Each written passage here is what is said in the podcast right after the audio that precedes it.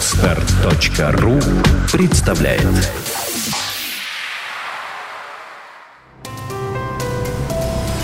Здравствуйте, уважаемые слушатели! Редакция сайта «Бухгалтерия.ру» подготовила для вас обзор самых обсуждаемых новостей недели с 15 по 21 апреля.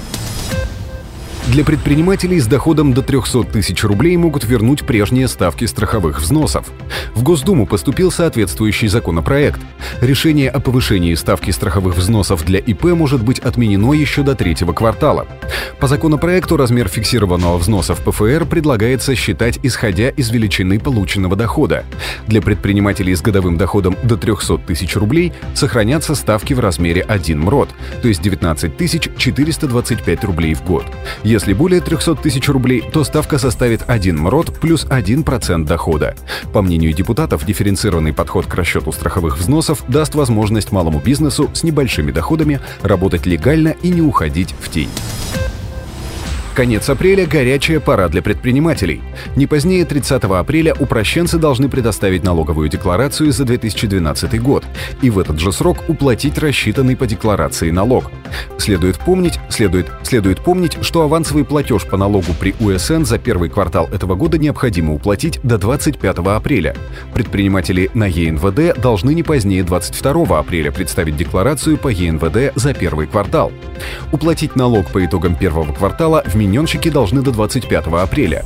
Наконец, те, кто на общем режиме налогообложения, а также нотариусы и адвокаты подают декларацию по НДФЛ за 2012 год не позднее 30 апреля. Налог, посчитанный по декларации, нужно уплатить в срок не позднее 15 июня. В Трудовом кодексе появилось понятие дистанционной работы, когда сотрудник работает вне места работодателя и взаимодействует с ним через интернет. Для таких работников предусмотрены некоторые особенности в оформлении трудовых отношений. Разобраться с ними поможет Биратор для Windows. Подробнее на сайте berator.ru. За прием на работу нелегалов будут сажать в тюрьму. Незаконное привлечение работодателями иностранных граждан и лиц без гражданства к работе будет наказываться штрафом в размере до 800 тысяч рублей, принудительными работами на срок до двух лет либо лишением свободы на срок до одного года.